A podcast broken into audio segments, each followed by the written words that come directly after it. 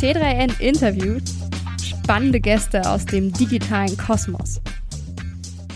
Hallo und herzlich willkommen zu einer neuen Folge des T3N Podcasts. Wir haben heute Mario Kohle zu Gast. Er ist der Gründer des ersten deutschen grünen Unicorns NPAL und seine Mission lautet, Solaranlagen auf jedes Hausdach zu bringen. Konkret 10 Millionen Haushalte bis 2030 mit grüner Energie zu versorgen und so zur größten Energieplattform in Europa zu werden. Wir haben mit Mario über seine Anfänge gesprochen und wie er trotz des rasanten Wachstums als Geschäftsführer eine gesunde Unternehmenskultur kultiviert. Viel Spaß! Hi Mario, ich freue mich riesig, dass du heute bei uns zu Gast im Podcast bist. Hallo Insa, danke, dass ich Hi. Du bist ja schon super früh zum Gründer geworden. 2008 hast du damals Beko Käuferportal gegründet, heute Around Home. Das war quasi dein erster Job direkt nach dem Studium. Du bist quasi von der Uni direkt CEO geworden. Wie war das damals für dich? Ja, also erstmal hat sich das ja nicht so nach CEO angefühlt, sondern eher mit ein paar anderen Leuten in einem Raum sitzen und versuchen irgendwie eine Idee für eine Firma zu entwickeln, ja. Und außerdem war es damals noch sehr ungewöhnlich, weil 2008, da wurde ich noch ähm, auf dem auf dem, ähm, auf dem Unigelände von Kommilitonen gefragt, ob sie mir nicht helfen sollen, einen richtigen Job zu finden, weil es kann ja nicht sein, dass ich jetzt eine Firma gründe, vielleicht habe ich ja einfach nichts anderes gefunden, ja. Also es waren noch ganz andere Zeiten damals, als ich das gemacht habe. Interessant. Ähm, du hast an der WHU studiert, ne? Ja, genau. Okay. Und ähm, wie bist du dann damals überhaupt auf die Idee gekommen, ein Startup zu gründen, wenn das eigentlich so ungewöhnlich war? Naja, es gab schon einige mutige, aber die haben das eigentlich eher gemacht, nachdem sie schon ein bisschen Berufserfahrung hatten. Ähm, ich hatte damals den Lukas Kadowski kennengelernt ähm, und damals gab es auch so, so StudiVZ, ja, da gab es also schon so ein paar ähm, Proof of Concepts, dass das gehen kann ja, da bin ich eigentlich so darauf gekommen und habe dann ähm, mit den üblichen Verdächtigen damals gesprochen und habe mich irgendwie in diese Idee, was eigenes aufzubauen, verliebt. Ja. Und es hat ja auch dann direkt ganz gut funktioniert. Ja, nach anfänglich sehr viel Learning by Losing, ja. Also die, die, die, die, die, wir haben ähm, viele Wege gefunden, wie man kein Lead Generation Unternehmen aufbaut, aber zum Glück auch einen Weg dann am Ende gefunden, wie das geht, ja. Also nach anfänglich sehr viel, ähm, ja, Fehlern machen und daraus lernen, hat das am Ende dann ganz gut funktioniert, ja. Wie lange hat es circa gedauert, bis ihr so quasi in Anführungszeichen rausgefunden habt, was so die richtige Strategie ist für ähm, damals Käuferportal, eben heute Around Home? Naja, das gibt, glaube ich, schon unterschiedliche Phasen. Wir nennen das, heute nenne ich das, das wusste ich da gar, damals noch gar nicht, ähm, so das Kriechen, Gehen, Rennen. Ja, also am Anfang kriecht man mit ganz wenig Leuten, schaut überhaupt mal rauszufinden, worum geht's hier eigentlich, wie könnte es funktionieren. Dann findet man so einen ersten Ansatz. Es hat damals bei, bei Käuferportal schon ein paar Monate gedauert, bis wir verstanden hatten, okay, wie können wir jetzt die ersten Leads verkaufen, ja, was wollen denn da Kunden haben? Da sind wir irgendwann zum, zum Gehen übergegangen, ja, als wir wussten, so geht es, dann konnte man die ersten Mitarbeiter einstellen und Mitarbeiterinnen und haben dann irgendwann, wenn das dann anfängt auch zu laufen, sind wir dann schon zum Rennen übergegangen und konnten dann halt das, was man heute skalieren nennt, machen. Ja, wenn man sogenannten Product Market Fit erreicht, das heißt, wenn die Kunden glücklich sind auf beiden Seiten der Plattform, das merkt man dann schon, weil die einen das sagen. Ja, und ähm, dann kann man auch ein bisschen schneller unterwegs sein. Ja, Heute machst du ja Kunden und Kundinnen mit äh, deinem Startup Enpal glücklich, einem Solar-Startup und dem ersten grünen Unicorn seit 2021. Ähm, genau, du hast es 2017 gegründet. Wie kam es denn dazu? Also wie war dein, dein Entscheidungsprozess, dass du damals ähm, quasi bei Around Home rausgegangen bist und dann Enpal gegründet hast? Ja, also ähm, ich bin ja äh, gebürtig ähm, 1984 in einem ja sozialistischen Land und irgendwie sind da glaube ich auch ziemlich viele idealistische Ideen bei mir noch so kleben geblieben, ja, dass man was machen muss, was gut für Menschen ist. Ist ja heute auch im Zeitgeist, ja, also dieses dieses Impact orientierte. Ja. Und Wo bist das, du genau geboren, wenn ich nachfragen darf? Ich bin im wunderschönen Strausberg geboren. Das liegt so zwischen Berlin und Polen, so ziemlich genau in der Mitte. Und ah, ja. die, die meisten Berliner kennen es als S-Bahn-Station. Ja, die wenigsten waren da, hatten einen wunderschönen See. Ist echt, äh, ist echt eine, mal eine Reise wert. Und ähm, genau, mit diesem Mindset bin ich irgendwann bei Käuferportal auf die Idee gekommen, dass ich irgendwas machen will, was wirklich einen, einen Impact hat. Und ich bin damals auf den Klimawandel aufmerksam geworden und habe eigentlich, je mehr ich darüber gelernt habe, immer mehr gemerkt, dass es eigentlich sich nicht um einen Wandel, sondern eher um eine Katast bevorstehende Katastrophe handelt. Und habe dann die gesehen, dass man durch erneuerbare Technologien wie Solar, wie Speicher, wie Elektroautos diesen, diese Klimakatastrophe abwenden kann, wenn man den CO2-Ausstoß signifikant reduzieren kann und man kann vor allem vielen Leuten helfen, Geld zu sparen. Das habe ich alles gelernt, weil eins unserer Verticals bei Käuferportal damals ähm, Solaranlagen waren. Und als ich das verstanden habe, habe ich da eigentlich die eine Riesenchance gesehen, nämlich den größten Markt der Welt, den Energiemarkt und den vielleicht zweitgrößten Markt der Welt, den Mobilitätsmarkt. Die konvergierten zu einem neuen Supermarkt, ja, also elektrifizierter, dezentraler Energie. Und da habe ich mich so schockverliebt in die Idee, dass, ähm, dass wir damals die Entscheidung getroffen, dass ich damals die Entscheidung getroffen habe, ähm, Enpal zu gründen. Gab es da so einen Schlüsselmoment vielleicht, wo du gesagt hast, also so ein wirklich so ein Augenöffner, wo du gesagt hast, okay, das ist jetzt wirklich der Moment, ich muss das jetzt machen. Also ähm, genau, vielleicht gab es da so einen Moment, wo du dich dran erinnern kannst. Nee, ich glaube, das waren eher, das waren eher so viele Sachen, die zusammenkamen. Also ich weiß schon noch, wie ich, wie ich gemerkt habe, dass, dass dieser sogenannte Klimawandel eigentlich wirklich das, die vielleicht größte bevorstehende Katastrophe in der Menschheitsgeschichte sein wird, wenn wir nichts tun. Das war schon sehr, sehr ernüchternd. Und aber dann war es eher so ein Lernprozess, ja, zu verstehen, okay, wie funktioniert jetzt Solartechnologie. Ähm, ich glaube, vielleicht einer Erkenntnismoment war wirklich, dass man Solaranlagen und Speicher und ähm, Elektroautos so kombinieren kann, dass Menschen, das war von Anfang an noch dann so die Vision, dass Menschen dafür gar nichts kein, kein Geld anzahlen müssen, weil sie die auch bequem mieten können und dass diese monatliche Miete günstiger ist als das, was sie sonst für Strom und Benzin bezahlen würden. Ja, also das heißt, man, man kann eine Lösung schaffen und das war eigentlich auch so der Moment, wo ich gesagt habe, ich muss das unbedingt bauen, die eigentlich eine komplette No-Brainer-Lösung ist. Also man zahlt 0 Euro Anschaffungskosten an, man, hat, man kriegt eine Solaranlage, einen Speicher, eine Elektroladesäule. Ähm, 20 Jahre kümmert sich der Anbieter um alles, ja. Und äh, man hat also keinerlei Risiko. Man spart sofort gegenüber Strom und Benzin 1000 Euro und mehr pro Jahr. Ja, also es gibt eigentlich keinen Grund, es nicht zu machen. Und nach 20 Jahren gehört einem die Technologie. Also das war damals schon der Traum und der Gedanke. Und als ich gemerkt habe, dass das möglich ist, also dass es eigentlich gar keinen Grund gibt für Leute, nicht sofort dahin zu wechseln, wenn es denn so eine Lösung gäbe, da wollte ich das irgendwie bauen. Es hat dann fünf ja. Jahre gekostet und gedauert, bis wir an diesem Punkt waren. Ja, aber das war damals so der, der Gedanke, der mich dann auch nicht mehr losgelassen hat. Was waren dann deine ersten Schritte damals?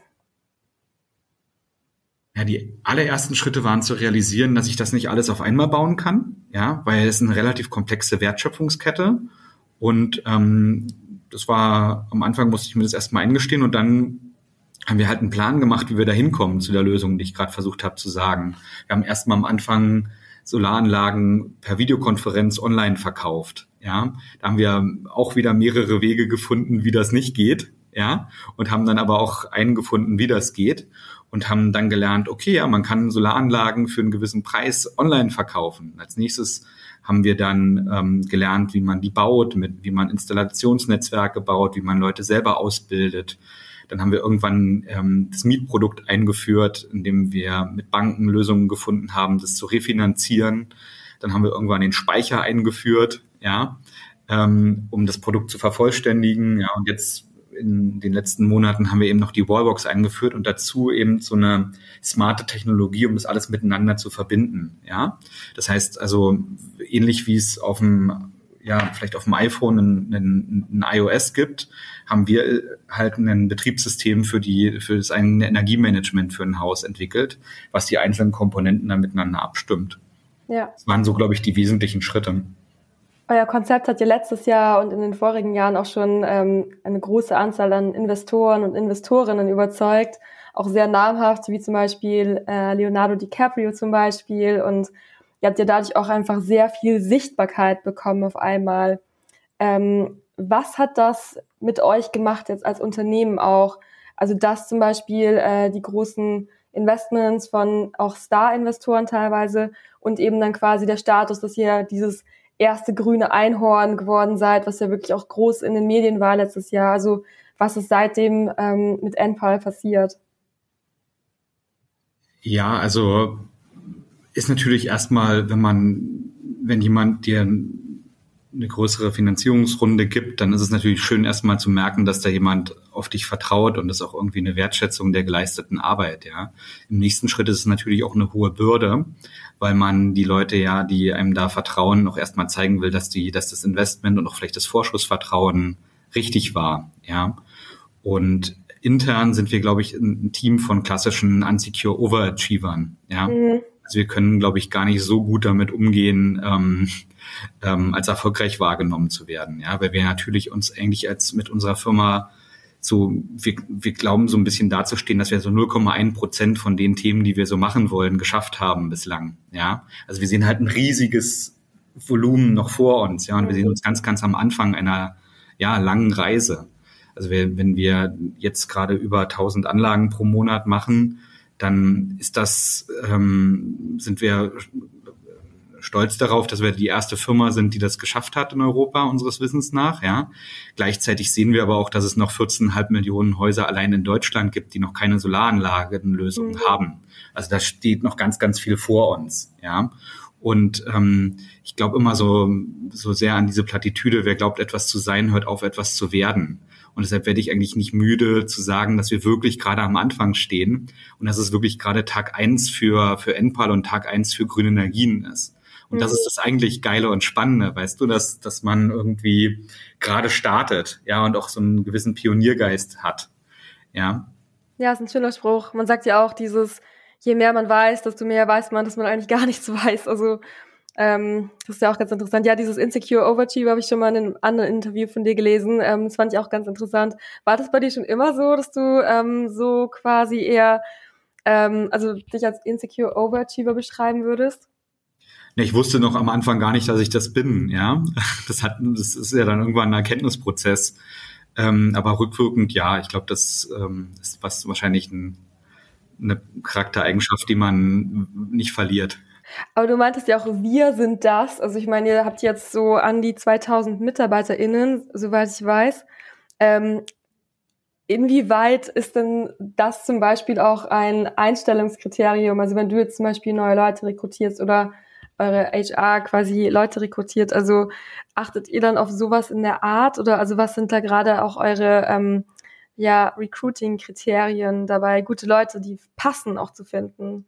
Ja, das, das wahnsinnig Spannende an Enpal ist, dass wir ja ganz unterschiedliche Mitarbeiterinnen und Mitarbeiter in den unterschiedlichen Bereichen haben. Ja, also wenn du bei uns in der Installation anfängst, geht es um andere Kriterien, als wenn du bei uns in der Refinanzierungsdepartment ähm, anfängst oder bei uns in der Kundenbetreuung. Ja, aber ich glaube, was uns schon, was schon gemeinsam ist, ist, glaube ich, eine, ein hohes Maß an äh, ja, Energie für diese Sache, ja. Also dass wir, wir haben halt wirklich diese, diese riesige Chance, eine, eine Gesellschaft nach, nachhaltig zu machen. Ja, also das heißt, nachhaltig heißt ja, dass wir erneuerbar sind, also dass wir langfristig auf diesem Planeten leben können. Und mhm. ich glaube, das ist halt irgendwie cool, wenn sozusagen der Installateur mit dem Investmentbanker sich auf den Gang trifft und sich ein High Five gibt, ja, weil alle sozusagen an der gleichen Sache arbeiten. Das ist sehr, sehr schön. Und ich glaube, das ist auch eine wichtige Voraussetzung, um bei uns ähm, zu starten. Ja. Ja. Wie ist es bei euch? Ich meine, ähm, 2000 MitarbeiterInnen in so kurzer Zeit ist das schon einfach eine große Anzahl. Also ihr habt ja wahnsinniges Wachstum hingelegt in den letzten Jahren und ähm, geltet ja auch als eines der wachstumsstärksten äh, Startups in Europa. Ähm, wie kann da die Kultur auch mitwachsen?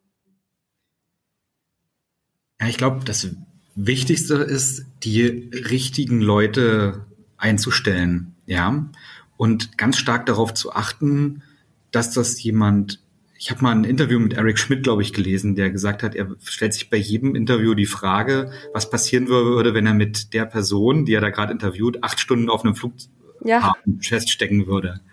Und, das kenne ich auch, genau. ja, und hat man dann genug Sachen, über die man quatschen will und freut man sich ähm, dann über die zusätzliche Zeit, ja. Und ich glaube, das ist ein ganz, ganz wesentliches Merkmal, neben allen scheinbar fachlichen Qualifikationen, ob man einfach gerne miteinander Zeit verbringt. Und ähm, ich glaube, wenn man die richtige Kultur multipliziert, dann entstehen da viele gute Dinge. Ja, wenn man die nicht so richtige Kultur multipliziert, entstehen auch viele schlechte Dinge. Ja, und ich glaube, das ist ganz wichtig zu schauen, dass man ähm, sehr viel Zeit mit Recruiting verbringt und die Kandidatinnen und Kandidaten vorher richtig gut kennenlernt. Das ist bei mhm. Leadership-Positionen natürlich umso, umso wichtiger. Ich glaube, was bei uns nochmal ein sehr wichtiger Punkt ist, ist, unsere, ähm, wir haben eine der längsten Leadership-Vesting-Perioden für Shares, die ich je selber gehört habe. Bei uns ist das sieben Jahre. Ja. Oh. Weil das ist ganz bewusst so gewählt, weil wir gesagt haben, wir wollen Leute haben, die ähm, langfristig denken, die langfristig Lust haben, was zu prägen. Weil ich ganz, ganz stark daran glaube, dass wenn man eine Sache langfristig macht, handelt man anders, als wenn man sie kurzfristig macht. Mhm. Ja. Und das ist bei uns auch nochmal eine wichtige Sache bei der Kultur ist ja gerade in diesem ganzen Bereich Climate Tech total wichtig, weil da einfach ja die Veränderungen gar nicht so schnell passieren können, auch oft, ne? Ähm, ja, genau, das ist, genau, das ist, das gehört auch mit dazu, ja. Ja. Habt ihr da in, ähm, also ist das auch eine Voraussetzung, wie ihr zum Beispiel Investoren und Investorinnen findet? Also da sucht ihr bestimmt auch Partner, ähm, das ist ein bisschen eine Suggestivfrage, wenn ich das so sage, aber also im Endeffekt achtet ihr wahrscheinlich da ja auch drauf, dass ihr mit Partnern zusammenarbeitet, die auch so ein langfristiges Mindset haben und jetzt nicht so kurzfristige Gewinnziele haben wollen, oder? Ähm, also den ersten Investoren habe ich wirklich gesagt, dass ähm, ich die Firma mir vorstellen kann, sehr, sehr lange zu machen. Und das ist vielleicht erstmal gar kein, dass es vielleicht auch nie einen Exit geben wird, ja. Und das ist, glaube ich, ähm, eine, eine ziemlich gute Bewährungsprobe. Und ähm, als der Picostar, der Fonds von, von Alexander Samba investiert hat. Ähm, damals hatten, war das, glaube ich, ihr, ihr größtes Investment bis dahin. Oder Lukas Skadowski hatte, glaube ich, auch bis dahin sein größtes oder eins seiner größten Investments gemacht.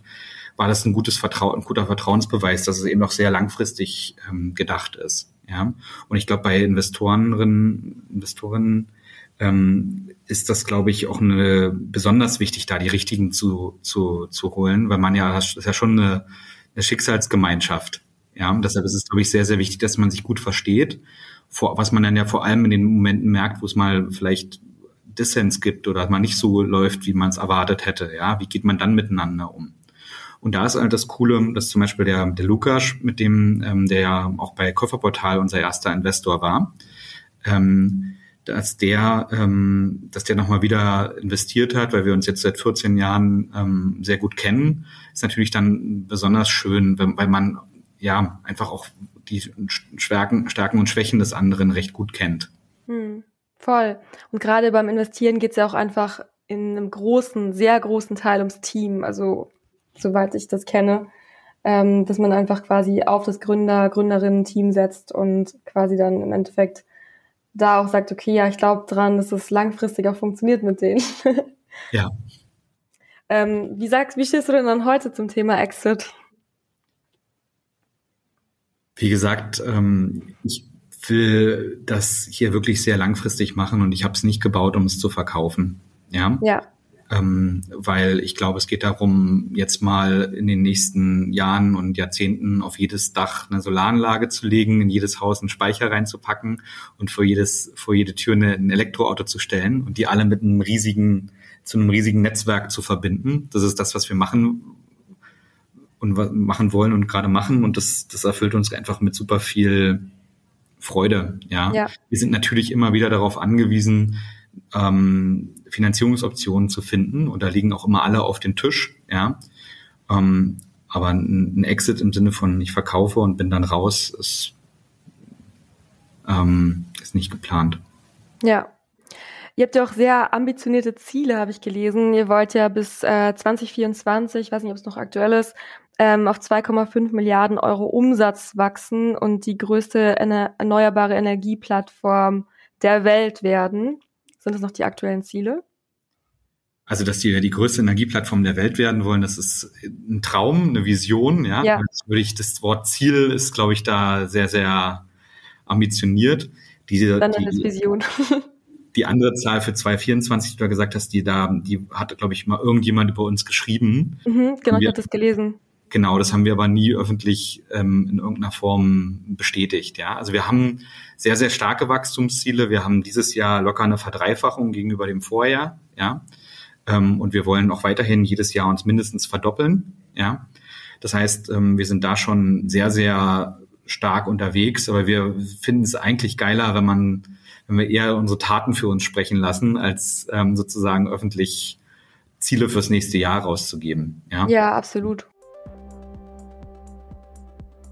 Wusstest du, dass es neben Newsletter noch viele weitere Kanäle gibt, die du für dein Marketing nutzen kannst? Ob Newsletter, Live-Chat, Web-Push-Notifications, SMS oder das Versenden von WhatsApp-Kampagnen. Mit der All-in-One-Plattform Sendinblue erreichst du deine Zielgruppe auf allen Kanälen. So kannst du nicht nur langfristige Kundenbeziehungen aufbauen, sondern auch noch deinen Umsatz ankurbeln. Und das absolut DSGVO-konform, denn Sendinblue setzt auf allerhöchste Datenschutzstandards. Probier es einfach mal aus. Mit dem Gutscheincode T3N kannst du einen Monat lang das Premium-Paket kostenlos nutzen. Schau doch, um alle Infos zu bekommen, einfach auf de www.sendinblue.com slash t3n vorbei. Ja. Was siehst du da als eure größten Wachstumstreiber? Ähm, naja, also die größten Wachstumsfaktoren sind unsere Mitarbeiterinnen und Mitarbeiter, die wirklich echt toll sind, ganz energiereich, ähm, immer wieder neue Ideen einbringen, das immer wieder besser zu machen. Also das, was wir machen, ist ja ein recht komplexes Business. Das habe hab ich vorher, weiß gar nicht, ob man das so intuitiv versteht bei Solarware. Wir machen ja sehr, sehr viele Dinge. Ja, wir, wir ähm, machen selber logischerweise auf uns aufmerksam, indem wir im Internet Werbung schalten. Ja, wir haben ähm, jeder Kunde wird von uns persönlich in, äh, von einem Kundenbetreuer ähm, über unser Produkt aufgeklärt, ja. Und ähm, wir, ähm, wir, wir haben ja selber Installationsteams draußen, ja. Wir haben einen eigenen Einkauf in China sitzen, mhm. ja. Also wir müssen da so Waren über den Ozean zu uns bringen. Wir haben eine eigene Refinanzierungsabteilung, wo wir eine knappe halbe Milliarde mittlerweile an Refinanzierungsvolumen geraced haben. Wir haben einen eigenen Kundenservice, um Kunden 20 Jahre lang zu, zu begleiten, ja. Ähm, also das heißt, es ist sehr, sehr komplex und da sind wir sehr stark davon abhängig, in diesen Bereichen die richtigen Mitarbeiterinnen und Mitarbeiter zu finden. Mhm. Und ähm, das sind, glaube ich, unsere wichtigsten Wachstumsfaktoren. Und wir haben ja. da wirklich das Glück gehabt, dass wir da echt ganz tolle Leute gefunden haben bislang. Und das ist, glaube ich, so das Wichtigste. Ja, und auch wahrscheinlich ähm, Supplier Connections, oder? Also quasi auch die richtigen Zulieferer dann zu haben, Zulieferinnen. Ja, wir haben da ähm, auch das Glück gehabt, dass wir da ganz ähm, super stabile, offene Verhältnisse haben, wo man gemeinsam plant und gemeinsam eben auch ein steiles Wachstum planen kann. Das mhm. funktioniert super. Ja. Wie hat sich da jetzt auch aktuell, ähm, naja, die Situation jetzt mit Ukraine-Krieg und vorher oder es läuft ja immer noch auch äh, Corona-Krise ähm, auf euch und eure Lieferketten ausgewirkt? Ja, ich glaube, die Corona-Krise hat es einfach schwerer gemacht, ähm, weil es weniger vorhersehbar war, wie ähm, also ich weiß nicht, ähm, ob du dich noch an dieses Schiff erinnern kannst, was da im Suezkanal feststeckt. Ja. Da konnte ich. sehr viele Memes zu. ja, und ich konnte über keins dieser Memes, die mir zugeschickt wurden, lachen, weil unser unser Zeug auf dem Ding war. Wow. ja, also man man muss halt einfach lernen, dass so just in time, ja, einfach kein Konzept ist, was in so einer Krise mehr ähm, gültig ist. Also man muss höhere Lagerbestände aufbauen. Man muss, ähm, ja, wir nennen es immer antifragil sein. Also, mhm. ähm, also sich ähm, darauf einstellen, dass wir in einer Welt leben mit sehr vielen Unbekannten. Und ich glaube, das haben wir ähm, relativ frühzeitig getan. Ich kann mich noch erinnern, als ich mich vors Team gestellt habe und gesagt habe, wir müssen jetzt bald ins Homeoffice. Das war so im Februar 2020. Damals dachte auch fast ausnahmslos jeder jetzt, dass ich jetzt wirklich komplett durchgeknallt bin. Und es kam dann leider auch kurze Zeit später so. Ja, das heißt, dieses vorausschauende Denken, sich besser anpassen, das ist schon sehr, sehr wichtig geworden für uns und unser Business. Und auch gerade jetzt ähm, vor der vor der Krise ist das umso wichtiger geworden. Man muss sagen, dass die Nachfrage nach Solarprodukten ja wirklich explodiert ist in den letzten mhm. Monaten. Ja, also viele Leute, die mal so ein bisschen drüber nachgedacht haben, die wollen jetzt ganz doll eine Solaranlage auf ihrem Dach haben und ein Elektroauto vor die Tür. Und ähm, ja, insofern ähm, hat uns das sehr, sehr stark beeinflusst. Ja. Ja, wow, aber Februar 2020, da warst du auf jeden Fall echt äh, früh dran mit deiner Vorhersage mit dem Homeoffice. Und ähm, ich habe aber auch gelesen, du bist eigentlich auch gar nicht so ein Fan davon, oder? Also du bist ja eigentlich eher auch ein Befürworter von Büroarbeit ähm, und quasi auch Team-Meetings und Zusammensein, oder? Also meine Ansprache mit dem Homeoffice Februar 2020 war insofern ziemlich lustig, eigentlich nach, nach, nachhinein. Also hat mir sehr viel, zu Recht, äh, sehr viel Häme eingebracht hier bei uns, weil ich einen Monat vorher noch eine ähm, Homeoffice wird es mit mir niemals geben Ansprache gehalten habe. Ja? ähm, das ist aber, glaube ich, das Schöne, das ist auch Teil unserer Kultur. Wer A sagt, muss nicht B sagen, er kann auch erkennen, dass A falsch war. Ja. ja. Und ähm, das habe ich, das, das ist, glaube ich, auch Teil unserer Kultur, dass man sich irrt, dann einfach sagt, ich habe mich geirrt und ja. ähm, ähm, und ich habe das und das daraus gelernt und jetzt machen wir es anders. Also nee, ganz ernst. Ähm, also Homeoffice ist mittlerweile Teil unserer ähm, Teil unserer Kultur geworden, hybrides Arbeiten. Ja, also Mitarbeiterinnen und Mitarbeitern zu vertrauen, die zu befähigen, äh, digital zu arbeiten, ist ganz ganz wichtiges Wesenselement. Ich meine, wir sind ja glaube ich, in Corona, jetzt kenne ich nicht die genauen Zahlen, aber so rund, roundabout 200 Mitarbeiterinnen und Mitarbeiter reingegangen in, in Corona. Und wir sind mit aus Corona raus mit über 1000 Mitarbeiterinnen und Mitarbeitern gekommen. Ja, und das ist natürlich auch eine große Herausforderung für ein Unternehmen, dann die neuen Leute ein, äh, zu onboarden, ähm, auch per Videokonferenz. Ja, das ist, das ist, da haben wir sehr viel gelernt. Hm, ja, ich glaube, wir alle. Aber ja, interessant, ich sehe auch einen Punkt äh, Talentakquise. Also heutzutage, also ist das ja auch einfach, erwarten es ja auch junge Talente oder auch ältere Talente, einfach, dass man die Option hat, hybrid zumindest zu arbeiten. Ja, ähm, aber du scheinst ja auch in Krisen zu florieren. Also du hast ja dein erstes Startup auch während der Finanzkrise gegründet. Ähm, deswegen bist du ja eigentlich so ein bisschen krisenfest, oder? Wie war das damals für dich? Ähm, oder was hast du damals aus dieser Zeit auch, die ja wir hatten ja schon kurz, hast du auch äh, Volatilität auch erwähnt. Also wie kann man trotz dieser ganzen Volatilität auch ähm, planen und nach vorne denken und seine Strategien darauf anpassen? Ja, ich glaube, ich habe mal ein beeindruckendes Buch von Nicolas Taleb. Ich hatte es vorhin. Ja, ist es nicht dieses Anti-Fragility oder wie das heißt? Ich, ich liebe, ich liebe dieses Buch, ja, weil ja. der ein simples Konzept hat, was ich vorher nicht kannte. Also es, sagt, äh, es gibt eigentlich so drei, drei Möglichkeiten. Entweder du bist fragil, also das heißt, wenn du einem Stress ausgesetzt wirst, zerbrichst du daran. Also wenn ich jetzt eine, eine Tasse runterwerfe und ausreichend hoch ist, dann wird sie kaputt gehen. Ja, dann gibt es als zweites Konzept robust. Das wäre vielleicht so ein Gummiball, den wenn ich den runterwerfe, dann bleibt er einfach so wie er ist. Es gibt aber in der Welt der Dinge nichts, was so richtig antifragil ist. Also wenn ich es runterwerfe, wird es dadurch stärker. Und das mhm. Schöne an menschlichen Organisationen und auch Menschen ist, dass sie durch Druck und Stress stärker werden, als sie ohne diesen Druck und ohne diesen Stress sein würden. Und das finde ich als Konzept so sehr, sehr inspirierend. Das heißt, dass man eine Situation, die jetzt neu ist, gar nicht mal als schlecht oder gut sieht, sondern einfach nur als das, was er ist, nämlich neu und versucht, sich darauf einzustellen und daran zu lernen und daran besser zu werden. Und das hat für mich auch sehr viel mit Unternehmertum zu tun, dass man neuen Stressoren, neuen Problemen ausgesetzt ist und einfach sein Bestes gibt, daran stärker zu werden. Und das heißt nicht, dass man nicht ab und zu auch mal eine Panikattacke hat oder für eine kurze Zeit mal ähm, äh, ins Kissen weint oder verzweifelt, ja, sondern es geht einfach darum, dass man dann als Team auch gegenseitig, ja, ähm, daraus immer wieder stärker hervorgeht, als man reingeht. Ja, und ja. das ist, glaube ich, so die, die Idee. Und ähm, ich glaube, das haben wir als NPAL relativ schnell so von Anfang an gemacht, ja. Und das ist, glaube ich, auch zum Wesenselement unserer Kultur geworden. Hm. Das finde ich super spannend, was du gesagt hast, weil das ist ja bei Sport eigentlich genauso. Also du setzt dich da ja auch quasi Stressoren aus und wirst dadurch, baust dadurch Muskeln auf und so weiter. Ähm, also deswegen ist es ähm, ja interessant. Ähm, wie machst du das denn? Also vielleicht auch, du liest ja anscheinend auch gerne. ähm, in einem anderen Interview hattest du noch andere Bücher erwähnt, deswegen ähm, gehe ich mal davon aus, dass du gerne auch so Businessbücher liest oder so. Ähm, ist das auch was, ähm, was du machst, um dich quasi auch up to date zu halten und ähm, dich zu challengen?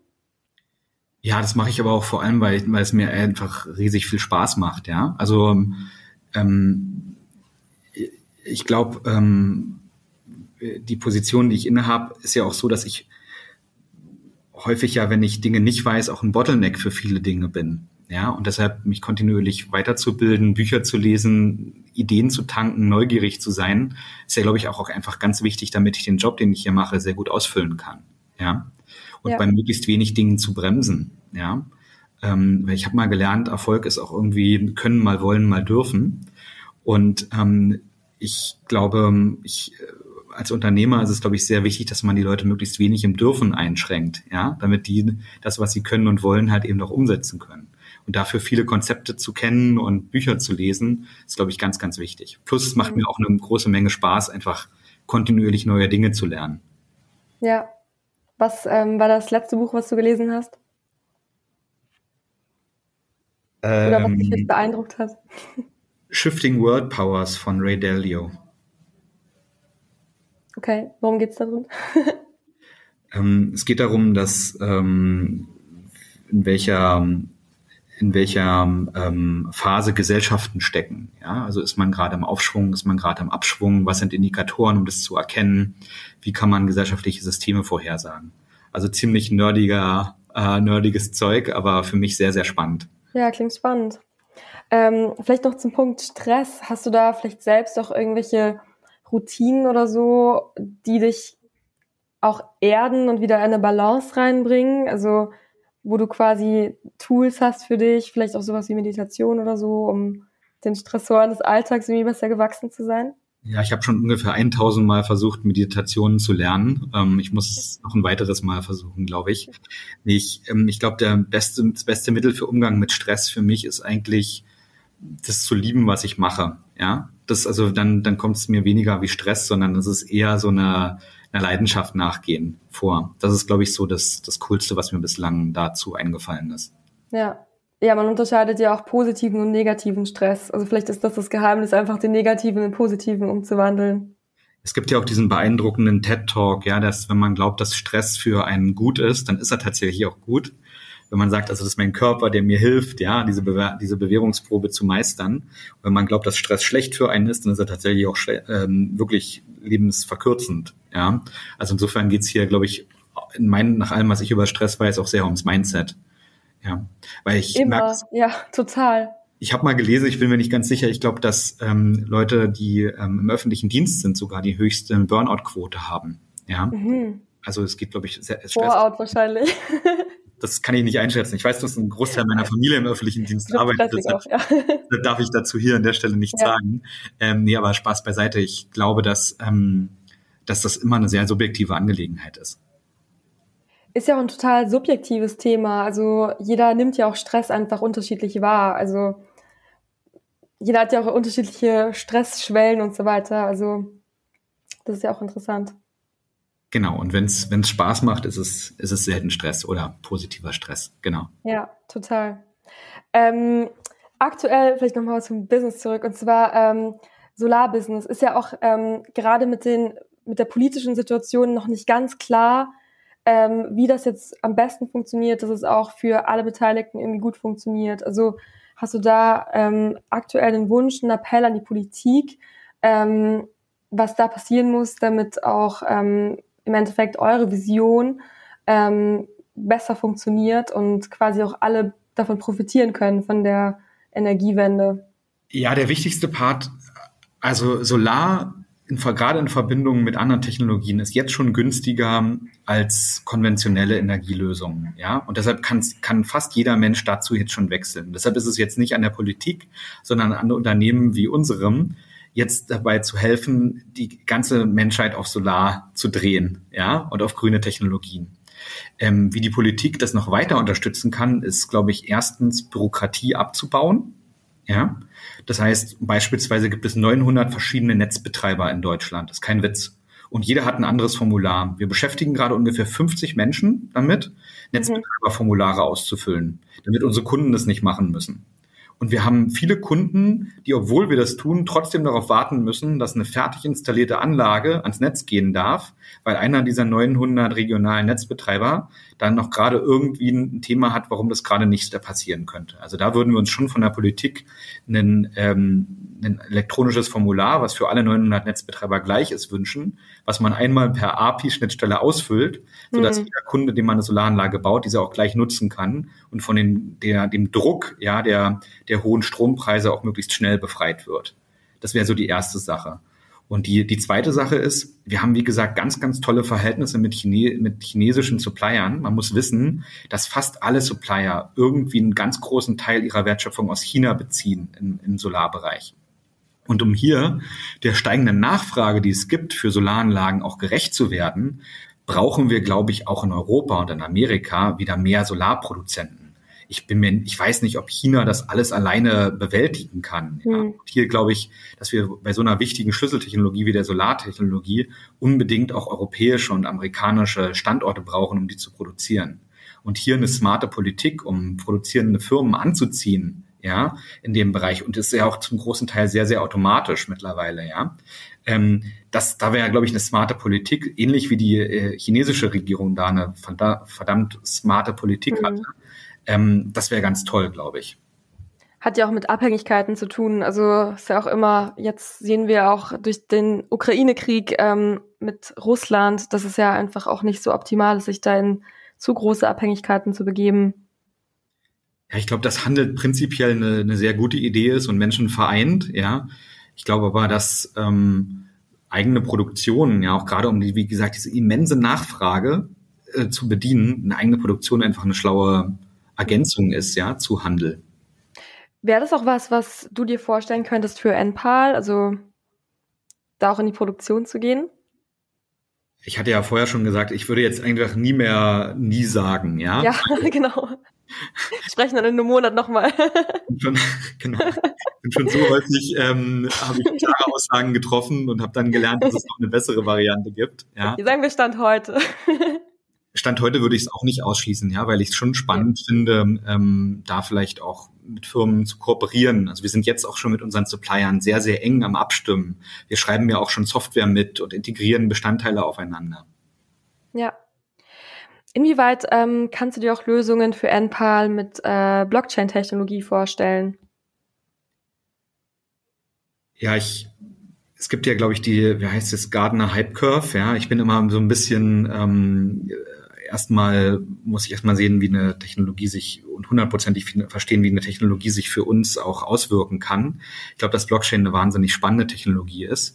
Ich glaube, dass es insbesondere für die Abrechnungsströme für Energie, glaube ich, auch eine spannende Technologie sein kann. Deshalb ähm, ist das auch was, was wir uns kontinuierlich anschauen. Es ist aber nicht so, dass wir morgen da eine, eine Blockchain-Technologie für uns ähm, planen würden. Hm. Ja, ähm, genau, musste dann auch einfach ein sinnvoller Business Case sein. Also ich glaube, da jetzt auch nur auf irgendeine Technologie aufzuspringen, weil die jetzt gerade irgendwie in ist, ist, glaube ich, dann auch der falsche Ansatz. Ähm, was ist denn aktuell so deine größte Challenge? ähm, gute Frage. Ich glaube, ähm, wir sind gerade in einem sehr starken Wachstum, ja, weil wir, glaube ich, in den letzten Jahren gut gewirtschaftet haben, sehr viele gute Leute eingestellt haben ähm, und weil die Nachfrage auch sehr groß ist. Und ich glaube, in diesem Nach dieses Wachstum, wenn man so schnell wächst, da knatscht es halt an allen Ecken und Enden auch mal, ja. Und es passieren Fehler und man ähm, muss schauen, dass man das gut bewältigt, ja. Und das ist, glaube ich, gerade die größte Herausforderung. Also eine sehr schöne Herausforderung, genau die, die ich haben möchte, mhm. ja. Das Wachstum an allen Ecken und Enden eben gut zu bewältigen. Ja. Wie siehst du dann eigentlich ähm, andere Solar-Startups wie Zola zum Beispiel? Also tauscht ihr euch dann auch untereinander aus oder ist es wirklich auch ähm, harte Konkurrenz? Also, weil im Endeffekt habt ihr auch eine ähnliche Vision. Also, wie ist naja, da so dein Standpunkt? Naja, wir haben halt nach meinem Wissen immer noch 14,5 Millionen Einfamilienhäuser in Deutschland ohne Solaranlage. Und letztes Jahr sind, glaube ich, so 200.000 dazugekommen. Das heißt, der Wettbewerb sind eigentlich Leute, die keine Solaranlage und noch einen Stromtarif haben. Ja, also eigentlich ist Strom unser Wettbewerber. Mhm. Andere Solarfirmen, äh, wir fühlen uns eher wie so ein, wie so ein, wie so jemand, der auf einem Boot sitzt, wo Wasser reinkommt, ja, weil es ein Begriff ist zu sinken und wir stehen halt mit einem, mit, mit ein paar Brettern da und versuchen es auszubessern, auch mit einem Eimer und versuchen das Wasser rauszuschippen. Mhm. Wenn da jetzt noch mehr Leute starten, wie Wettbewerber von uns, ja, dann ist es erstmal eine gute Sache für die Welt, ja, und es braucht wahrscheinlich noch wesentlich mehr Solarfirmen, um schnellstmöglich äh, dieses Problem zu lösen. Hm. Insofern ist, finden wir, Wettbewerb ist ja auch inspirierend und ich würde sagen, wir haben einen sehr respektvollen Umgang mit unseren Wettbewerbern und die mit uns und ähm, ich glaube, dass das echt alles ziemlich gut ist. Klingt gut. Letzte Frage für dich. Ähm, was ist deine Vision für NPAL? Ich sag mal, für die nächsten zwei bis fünf Jahre. Für die nächsten zwei bis fünf Jahre würde ich mir wünschen, weil der vorstehende, die bevorstehende Klimakatastrophe ist ja kein deutsches Problem, sondern internationales. Also würde ich mir schon wünschen, dass wir ähm, international ähm, gehen, was bislang einfach schlicht und ergreifend noch nicht möglich, äh, noch nicht nötig war, weil wir in Deutschland schon sehr, sehr stark wachsen können und auch immer noch ein Riesenfeld haben mit 14,5 Millionen Einfamilienhäusern ohne Solar. Also Internationalisierung ist, glaube ich, wichtig. Und ich glaube, ähm, dieses, diesen Netzwerkgedanken, den wir da haben, ja, dass wir unsere eigene Technologie haben, um Solaranlagen wirklich smart zu machen. Also das heißt, zu Zeiten, wo ähm, Energie ähm, viel einbringt, in den Markt verkaufen zu können und unseren Kunden dann noch größere Einsparpotenziale zu geben oder auch ein sogenanntes virtuelles Kraftwerk zu schaffen. Ja, das halte ich für sehr, sehr wichtig und auch unsere Produktmix zu komplettieren, indem wir Elektroautos anbieten, irgendwann auch Wärmepumpen mit anbieten und wirklich so diesen, dieser One-Stop-Shop für, für, für erneuerbare Energielösungen sind. Sehr langfristig ist unser, unser Traum ja, die Menschen zu einer erneuerbaren Community zu verbinden. Ja, indem wir halt eben diese Technologien in die Häuser bringen und dann alle Menschen miteinander verknüpfen. Ja, also einerseits unabhängig machen und andererseits aber ein großes Netzwerk von Menschen und eine große Community zu einer großen Community verbinden. Finde ich auch philosophisch gesehen ein schöner Gedanke fürs 21. Jahrhundert und eine sehr, sehr schöne Alternative zu dem, was wir gerade in anderen Teilen der Welt sehen, ja, wo Menschen halt nicht verbunden, sondern gespalten werden. Absolut. Ja, klingt nach einer schönen ähm, und erstrebenswerten Vision. Deswegen wünsche ich dir da auch viel Erfolg bei und sag schon mal vielen Dank für das angenehme, spannende Gespräch. Dankeschön. Bis dann, Mario. Ciao. Ciao.